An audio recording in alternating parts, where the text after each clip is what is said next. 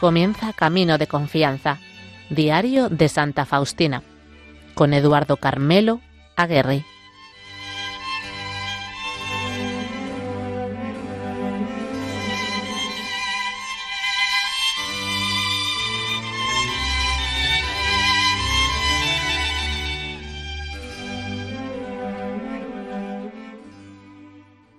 Saludos de nuevo, queridos oyentes. El programa anterior fue el de nuestra primera incursión por las páginas del diario de Santa Faustina. En él pudimos escuchar atentos esa voz interior que nos invita de modo personal a exaltar la bondad de Dios y depositar nuestra total confianza en Jesús, descubrir el inconmensurable valor de su pasión redentora un valor salvífico y de perdón. A la misericordia de Dios debemos darle el debido enfoque trinitario que merece, porque sin lugar a dudas es fruto del amor de nuestro Padre Creador y de la acción del Espíritu Santo. Pero siendo Jesús quien dio su vida en sacrificio de propiciación de ese perdón misericordioso del Padre, para todos nosotros, no nos extrañe que se presente ahora ante esta humanidad doliente, tan enferma, ignorante y necesitada de fe, de esperanza y de misericordia, para recordarle que Él visitó esta tierra, que también fue hombre verdadero, que murió y resucitó, y que ahora vive en ese paraíso eterno que Dios Padre dispuso para nosotros, que Jesús es la resurrección y la vida, y el pan que nos alimenta mientras dure este destierro. ¿Y el camino? Sí, el camino de esta vida es un camino lleno de dificultades, continuas contrariedades y múltiples tropiezos. Un camino de cruz tanto para quienes no creen como para quienes sí creemos.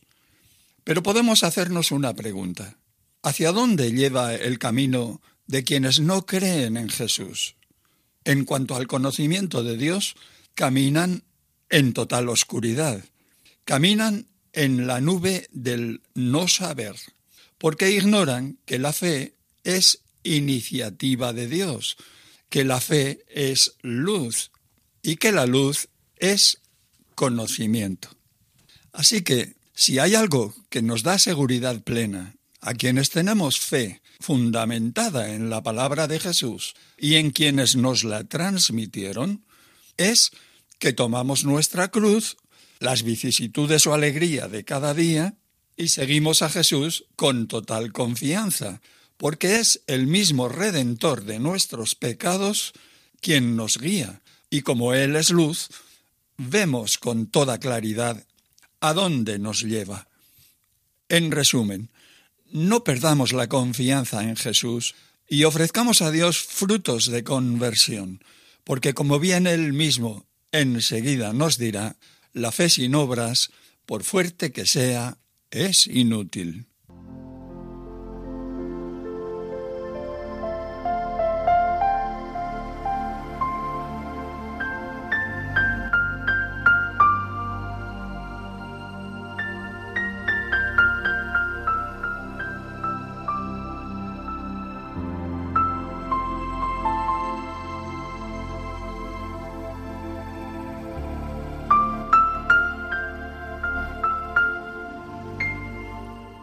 En este punto del diario, Jesús, por medio de Faustina, nos hace llegar su claro y reivindicativo deseo de que la humanidad rinda culto a la misericordia de Dios y de modo explícito hace hincapié en las tres formas o maneras de ejercerla con el prójimo.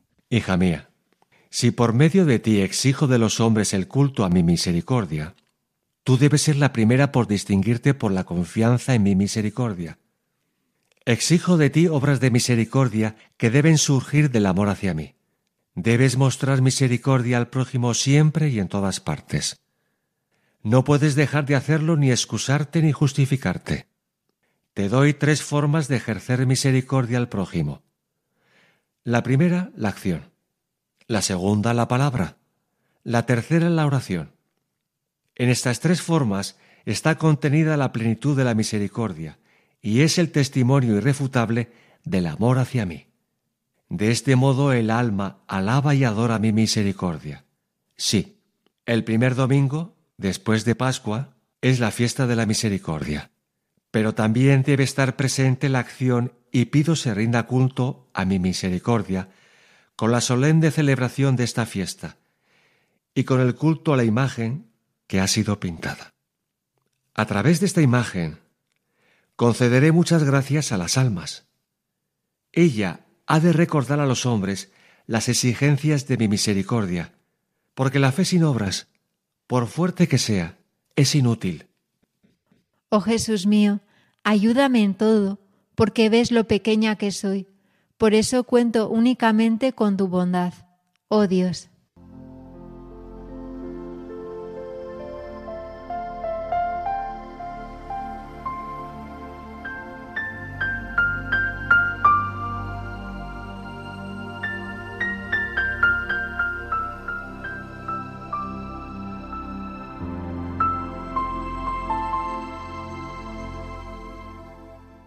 28 de diciembre de 1936.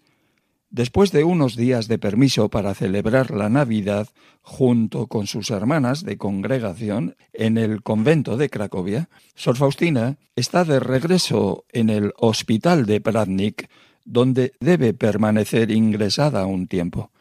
Ya en su habitación aislada, inicia la novena a la Divina Misericordia. En espíritu, se traslada delante de la imagen y reza la coronilla que le enseñó el Señor. El segundo día de la novena ve esta imagen como si estuviera viva, rodeada de innumerables agradecimientos, y en esta visión contempla una gran multitud de personas que acudían, y ve que muchas de ellas eran felices. Esto es lo que escribe. Oh Jesús, con qué alegría latió mi corazón Hago esta novena según la intención de dos personas. Ruego ardientemente al Señor que inspire al arzobispo para que apruebe esta coronilla tan agradable a Dios y esta imagen, que no aplace ni retrase esta obra. Repentinamente la mirada de Dios la penetra como un relámpago. De súbito descubre hasta las más pequeñas partículas que ensucian su alma, y al haber conocido su nada hasta el fondo, cae de rodillas, pide perdón al Señor y con gran confianza se arroja en su misericordia infinita. Tal conocimiento no la desalienta ni aleja del Señor, sino que más bien despierta en su alma un mayor amor y una confianza ilimitada. El arrepentimiento de mi corazón está unido al amor. Estos relámpagos particulares conforman mi alma. Oh dulce rayo divino, ilumíname hasta los rincones más secretos y más profundos, porque deseo alcanzar la máxima pureza del corazón y del alma.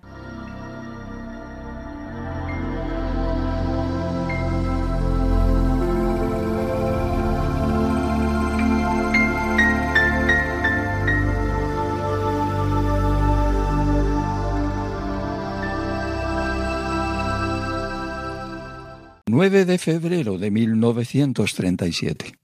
Esa noche, el sufrimiento de la religiosa alcanza un estado de abandono interior tan grande que los gemidos salen de su pecho sin querer. Se encierra con llave en la habitación aislada y comienza la adoración, es decir, la hora santa. El abandono interior y experimentar la justicia de Dios eran su petición mientras que el gemido y el dolor que salían de su alma ocuparon el lugar del dulce coloquio con el Señor. Y cuando descansé junto a su dulcísimo corazón, le dije, Jesús, tengo tantas cosas que decirte. Y el Señor me dijo con gran dulzura, Habla, hija mía. Y empecé a expresar los sufrimientos de mi corazón, a saber, que me preocupa mucho toda la humanidad que no todos te conocen y los que te conocen no te aman como mereces ser amado.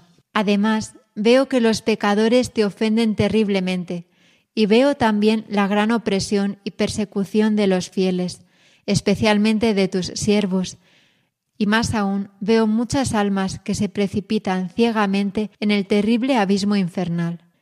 ¿Ves, oh Jesús, Este es el dolor que penetra mi corazón y mis huesos, y aunque me haces el don de tu amor singular e inundas mi corazón con los torrentes de tu alegría, esto no atenúa los sufrimientos que acabo de mencionarte, sino que más bien penetran mi pobre corazón de modo más vivo.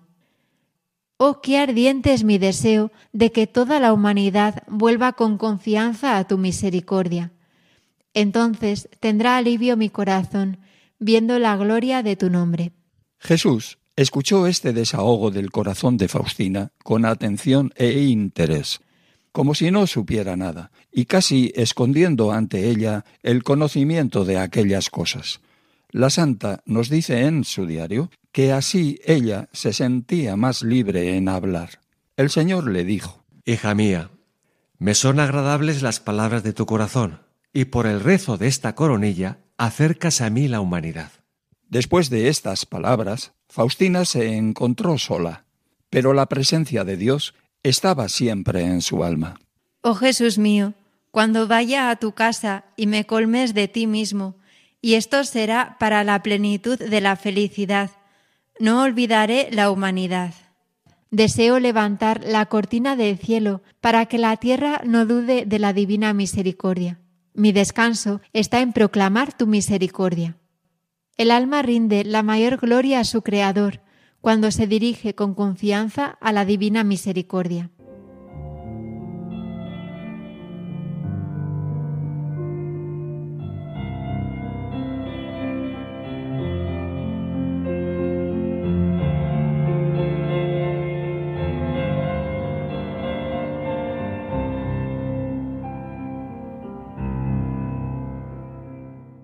11 de febrero de 1937, viernes. Durante la Santa Misa, Faustina sufre unos dolores en el cuerpo, en los pies, en las manos y en el costado. Esto es lo que nos dice al respecto.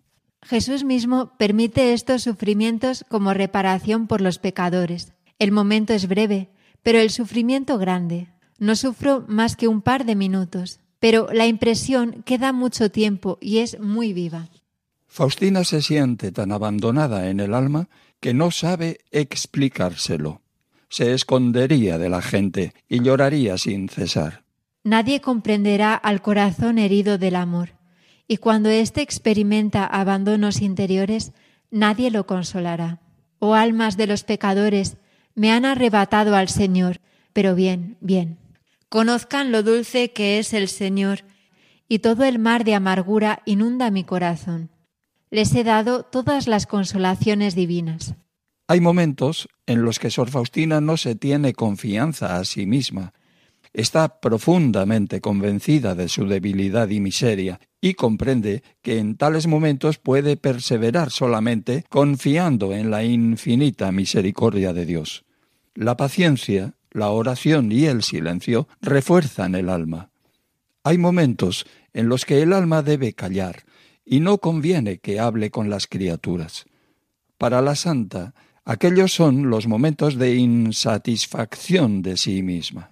En este punto del diario, Faustina nos dice que el alma se siente débil como un niño. Entonces se agarra con toda la fuerza a Dios. En tales momentos vivo exclusivamente de la fe, y cuando me siento fortalecida por la gracia de Dios, entonces estoy más valiente en la conversación y en las relaciones con el prójimo.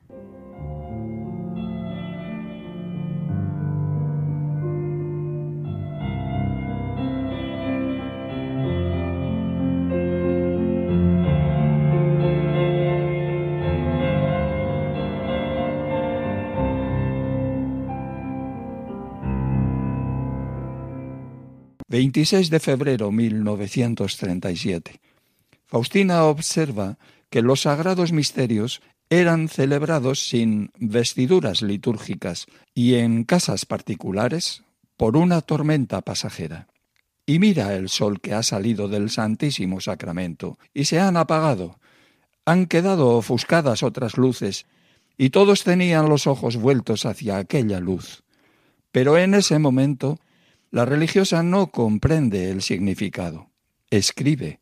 Camino por la vida entre arcoíris y tempestades, pero con la frente orgullosamente alta, porque soy hija real, porque siento que la sangre de Jesús circula en mis venas y he puesto mi confianza en la gran misericordia del Señor. 26 de marzo 1937, Viernes Santo. Jesús ordena a Faustina hacer una novena antes de la fiesta de la misericordia, y esa novena debe empezarla hoy para pedir la conversión del mundo entero y para que se conozca la divina misericordia. Para que cada alma exalte mi bondad, deseo la confianza de mis criaturas. Invita a las almas a una gran confianza en mi misericordia insondable. Que no tema acercarse a mí el alma débil, pecadora. Y aunque tuviera más pecados que granos de arena hay en la tierra, todo se hundirá en el abismo de mi misericordia.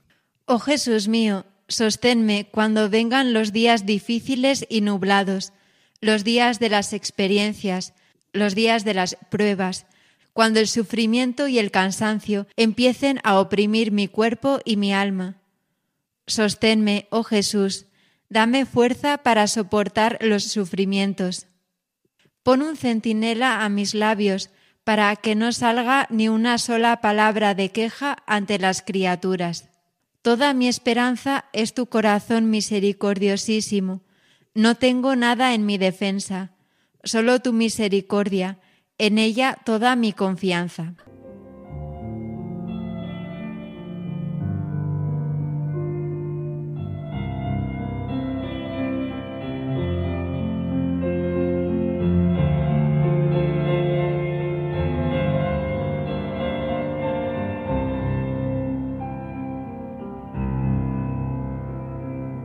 15 de julio de 1937. Esta vez el Señor le dice, Hija mía, deleite y complacencia mía, nada me detendrá en concederte gracias. Tu miseria no es un obstáculo para mi misericordia.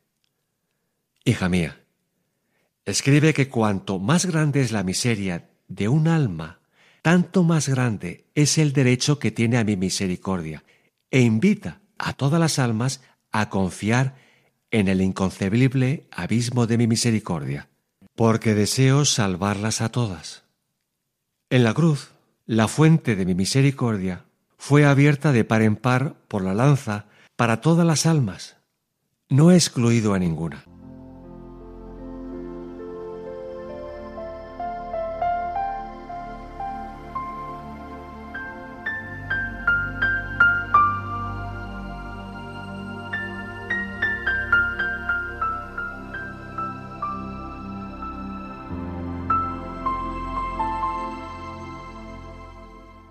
13 de julio 1937.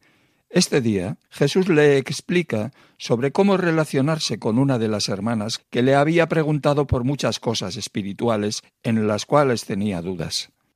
Oh Jesús mío, nada puede disminuir mi ideal, es decir, mi amor que tengo por ti.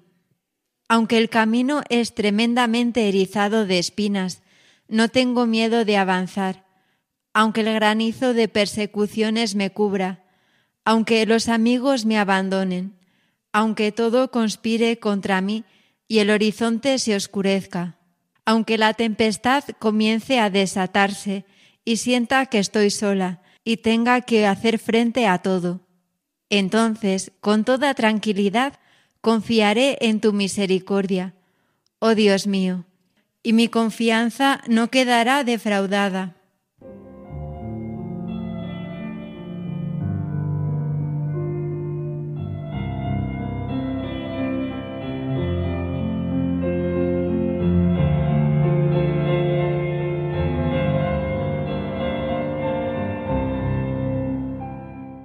14 de septiembre de 1937.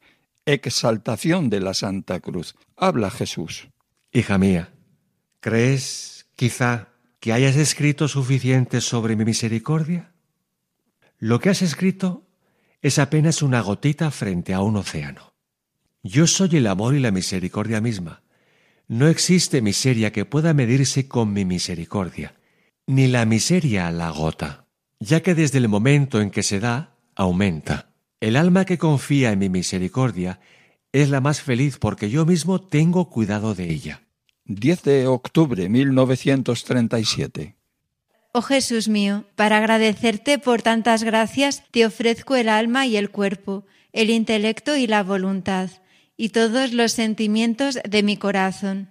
Con los votos me he entregado toda a ti, ya no tengo más que podría ofrecerte. Jesús le dijo, Hija mía, no me has ofrecido lo que es realmente tuyo.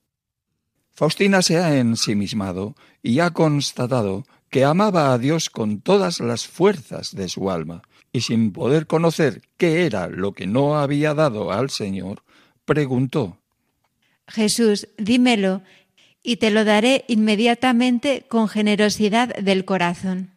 Jesús le respondió amablemente, Hija mía, dame tu miseria, porque es tu propiedad exclusiva. En ese momento, un rayo de luz iluminó el alma de la religiosa y conoció todo el abismo de su miseria. Me abracé contra el Santísimo Corazón de Jesús con tanta confianza que, aunque tuviera sobre la conciencia los pecados de todos los condenados, no dudaría de la divina misericordia, sino que, con el corazón hecho polvo, me arrojaría en el abismo de su misericordia. Creo, oh Jesús, que no me rechazarías, sino que me absolverías con la mano de quien te sustituye. Cuando rezaba delante del Santísimo Sacramento, venerando las cinco llagas de Jesús, mientras invocaba cada una de las llagas, sintió que un torrente de gracia manaba a su alma, ofreciéndole el gusto anticipado del cielo. Y una confianza absoluta en la divina misericordia.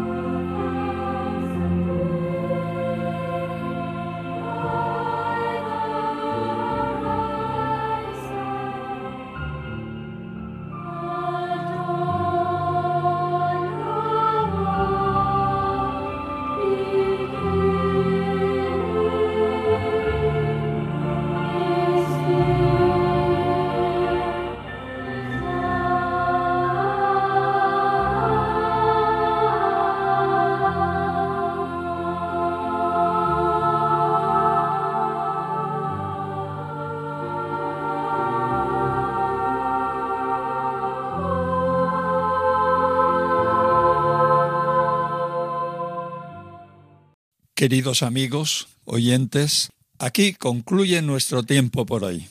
En el próximo programa les ofreceremos el tercer y último capítulo centrado en el tema de la confianza. Comprobaremos cómo por medio de Santa Faustina Jesús insiste en ello, en que invite a las almas a una gran confianza en su misericordia insondable. ¿Por qué? Porque Jesús nos ama y no quiere que ningún alma se condene a una eternidad sin Dios. Les recordamos asimismo que pueden escribirnos al correo camino de confianza y si quieren volver a escuchar el programa y compartirlo con sus conocidos, pueden encontrarlo en el podcast de Radio María. Nada más, que Dios les bendiga Gracias por su compañía y hasta nuestro próximo encuentro.